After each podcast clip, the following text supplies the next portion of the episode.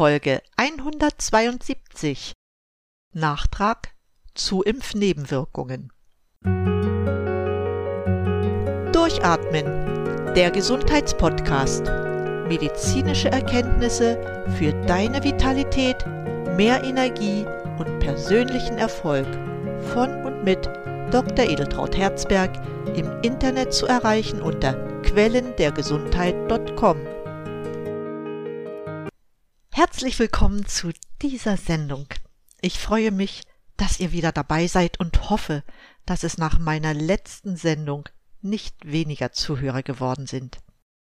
Wer es sich angehört hat, weiß, dass ich euch einen Fall von Nebenwirkungen nach Covid-19-Impfung am Beispiel von Finn dargestellt habe. Ihr habt erfahren, welchen Leidensweg Finn geht, und ich kann nur hoffen, dass er bald zu einem normalen Leben zurückfinden wird. Das alles ist jedoch nicht möglich ohne das Engagement von Ärzten, die die Nebenwirkungen nicht ignorieren, sondern sich damit auseinandersetzen, um einen Weg für den Patienten zurück in die Normalität zu finden. Heute habe ich mir die Ausstellung von Hans Ganz Galerie des Grauens angesehen. Ich möchte jedem raten, sich diese Dokumentation von Impfnebenwirkungen, die auf Presseberichten in der Druckerpresse oder im Fernsehen beruhen, anzusehen. Hier werden nicht nur die Nebenwirkungen, sondern auch Todesfälle nach der Impfung dargestellt. Jedes einzelne Schicksal, über das die Medien gezwungen waren zu berichten, weil es gar nicht mehr anders ging, hat mich tief berührt. Es waren nicht nur alte Menschen, sondern Menschen, mitten im Leben, die durch die Spritze ihr Leben verloren. Besonders betroffen machten mich die Schicksale vieler Kinder. Und das alles kann man leider auf der ganzen Welt beobachten. Hier einige Beispiele aus der Ausstellung. So wurde am 15.01. in Donauwörth bekannt, zwei Todesfälle und 60 Infektionen nach erster Impfung im Pflegeheim. Im Rotkreuz-Pflegeheim am Mangoldfelsen kam es im Zusammenhang mit der neuartigen mRNA-Impfung zu zwei Todesfällen und insgesamt 60 Neuinfektionen. 44 Bewohner und 16 Pflegekräfte haben sich mit dem Virus infiziert. Natürlich von offizieller Stelle wurde kein Zusammenhang zum Ausbruch des Geschehens im Zusammenhang mit der Impfung gesehen. Weiter geht es in Göttingen. Corona-Infektionen trotz erster Impfung und FFP2-Masken, so heißt es über einen Bericht in der Pro-Seniore-Residenz in Göttingen nach mRNA-Impfung. Zehn Senioren und neun Pflegekräfte sind mit dem Coronavirus infiziert trotz Impfung. Und im Februar 2021 lautet es aus Köln, Uniklinik-Mitarbeiterin stirbt nach zweiter Corona-Impfung. Das stand im Kölner Stadtanzeiger.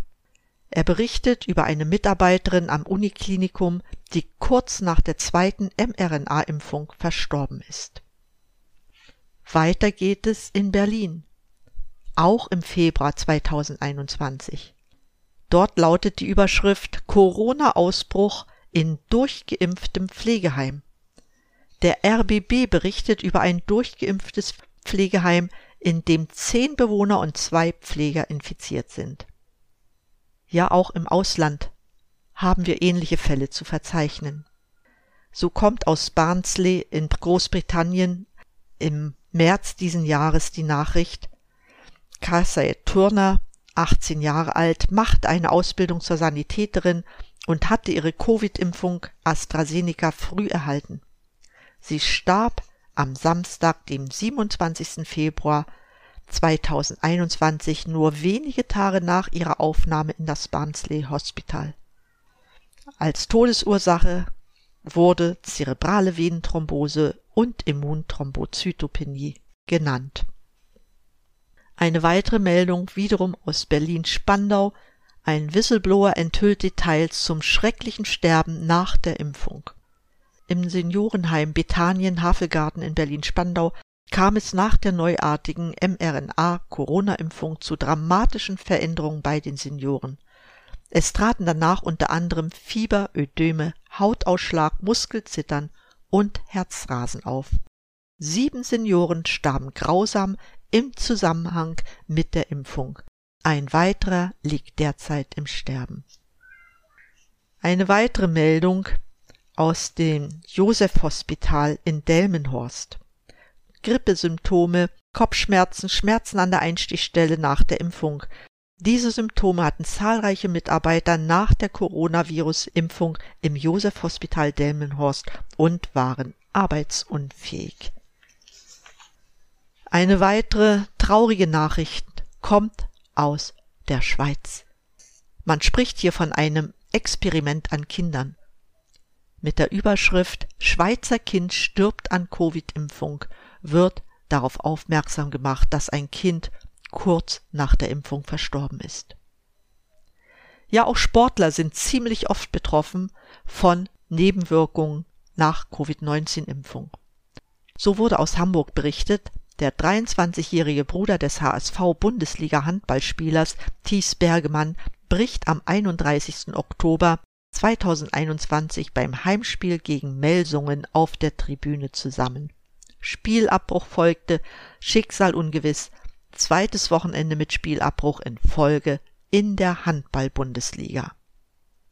Eine Nachricht aus Kanada vom August 2021. Brian Huber, 31 Jahre aus Iowa, erlitt bei einem Halbmarathon im August 2021 einen plötzlichen Herzstillstand. Trotz anfangs geringer Überlebenschancen hat er sich wieder erholt. Zum Glück kann man hier nur sagen. Eine nicht so tolle Nachricht wiederum aus dem Ausland aus Brasilien vom 19.04.2022. Isabella nahm den Impfstoff am 4. April 2022. Einige Tage später bekam sie starke Kopfschmerzen und starb am 8. April. Berichten zufolge teilte die Schule Silva mit, dass eine Beschwerde gegen ihre Eltern beim Vormundschaftsgericht eingereicht werde und sie von ihnen entfernt würde, von der Schule nehme ich an, wenn sie den Impfstoff nicht nehme. Sie büßte dafür mit dem Tod.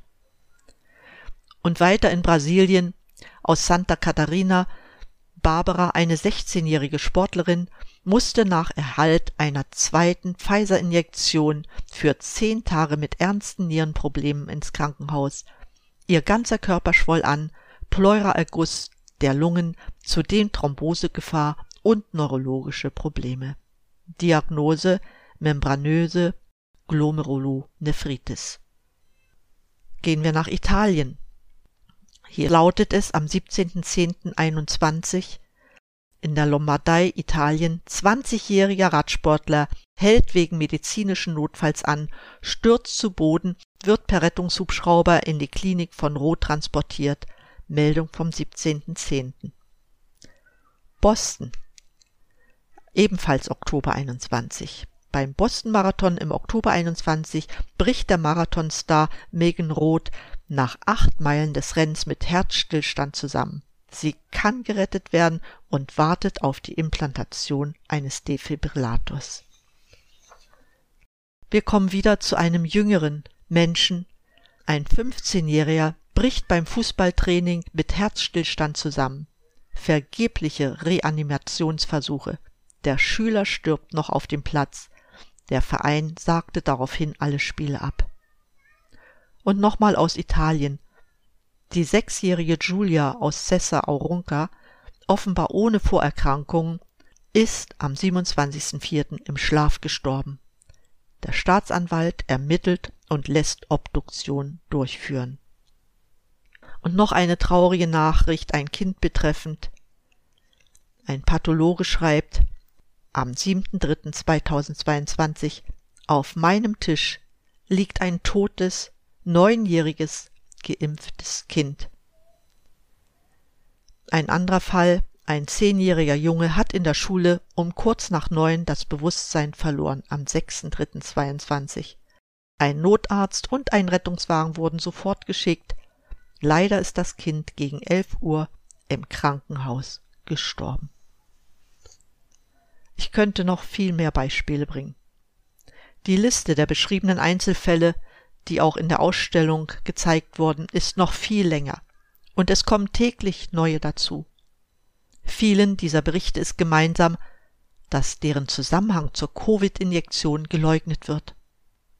Auch der Fakt, dass von Covid-Erkrankungen gegenwärtig mehr Menschen mit dieser sogenannten Impfung betroffen sind als ungeimpfte, spielt keine Rolle in den Medien. Selbst diese Tatsache wird geleugnet, man erkennt immer mehr neue Mutationen, entwickelt Impfstoffe für jede Mutation und bringt sie zur Anwendung, und das alles in Windeseile. Ehrlich, meine Betroffenheit angesichts der vielen Schicksale von Menschen, die mit Nebenwirkungen, man nennt es auch unerwünschte Arzneimittelwirkungen oder gar Todesfolgen konfrontiert sind, wandelt sich in eine unermessliche Wut gegen alle, die weiter für die Impfung mit diesen, ja ich nenne sie jetzt einfach mal Gentherapeutika, plädieren. Viele Ärzte wirken angesichts dieser Tatsachen leider ahnungslos. Sie lassen sich sogar eine neue Krankheit gefallen, die sich einfach plötzlicher Erwachsenentod angelehnt an den plötzlichen Kindstod nennt. Damit leugnet man nicht nur den Zusammenhang zur Impfung, sondern beleidigt, besser verhöhnt all diejenigen, deren Familienangehörige unter der Spritze gelitten haben. Hinzu kommt, dass die weitere Veröffentlichung der Pfizer-Dokumente zur Impfung neue Schreckensszenarien offenbaren. So stellt sich heraus, dass 90 Prozent der schwangeren Frauen, die die Spritze erhielten, ihre Babys verloren. Die US-Arzneimittelbehörde FDA hat die Notfallzulassung für die Impfung dennoch erteilt. In demselben Dokument gibt Pfizer an, dass bis zum 28. Februar 2021 270 Fälle von Exposition gegenüber der mRNA-Injektion während der Schwangerschaft bekannt waren. Weiter heißt es in der Publikation, 46 Prozent der Mütter, also 124, die der Covid-19-Injektion von Pfizer ausgesetzt waren, erlitten eine unerwünschte Reaktion.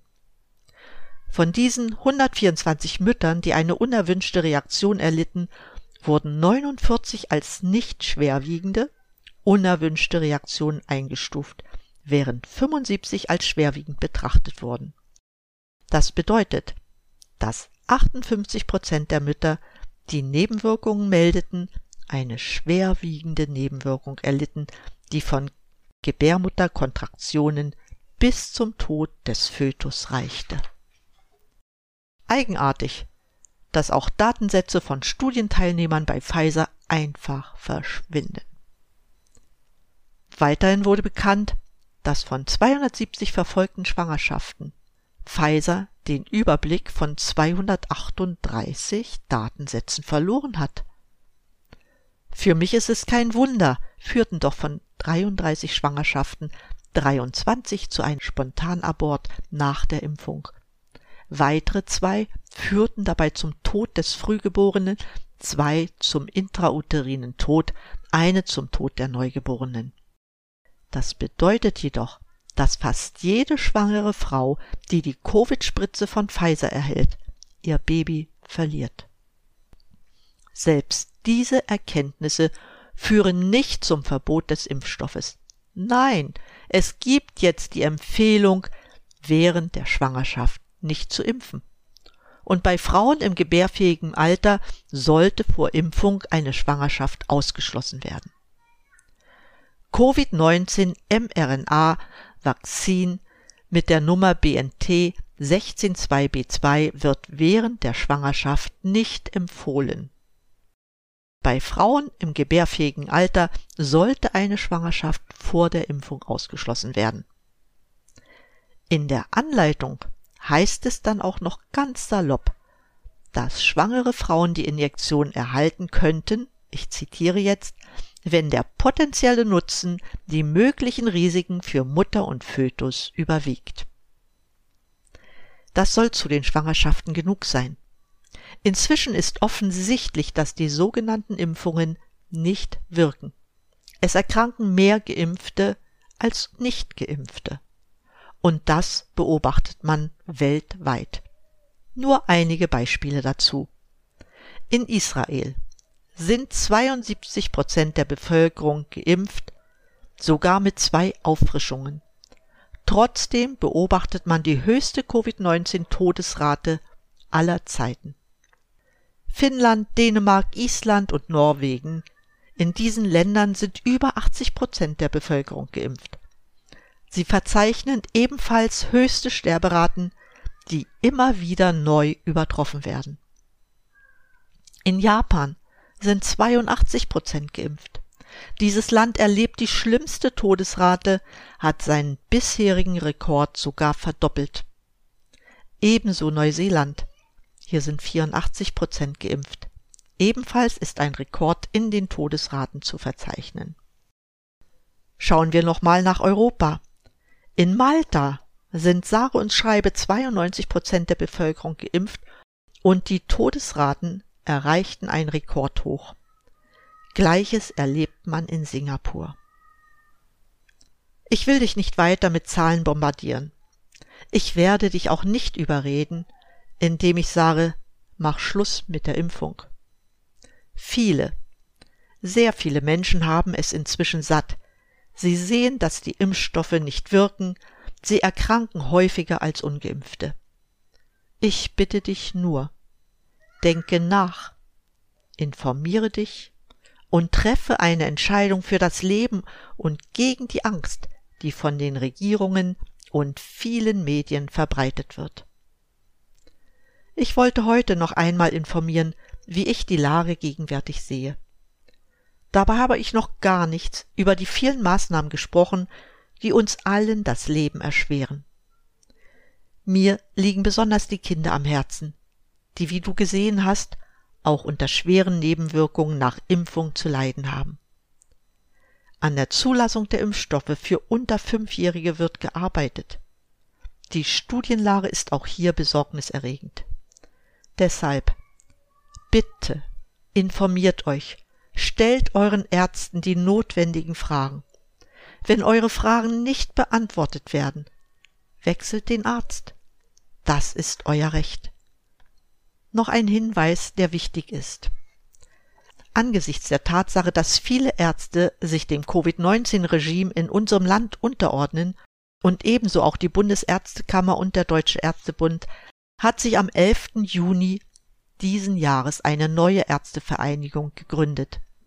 Sie nennt sich Ärztlicher Berufsverband Hippokratischer Eid.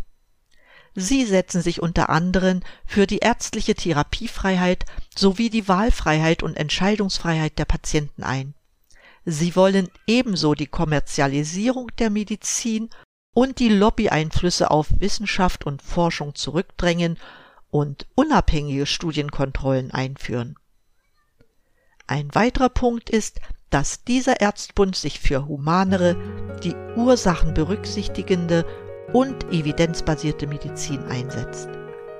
Das alles sind Ziele, die in den letzten zwei Jahren total in den Hintergrund gedrängt wurden. Die Studien von Pfizer zum Beispiel hat kein unabhängiges Gremium betreut. In diesem Sinne, passt auf euch auf, bleibt gesund und atmet richtig durch. Eure Edeltraut.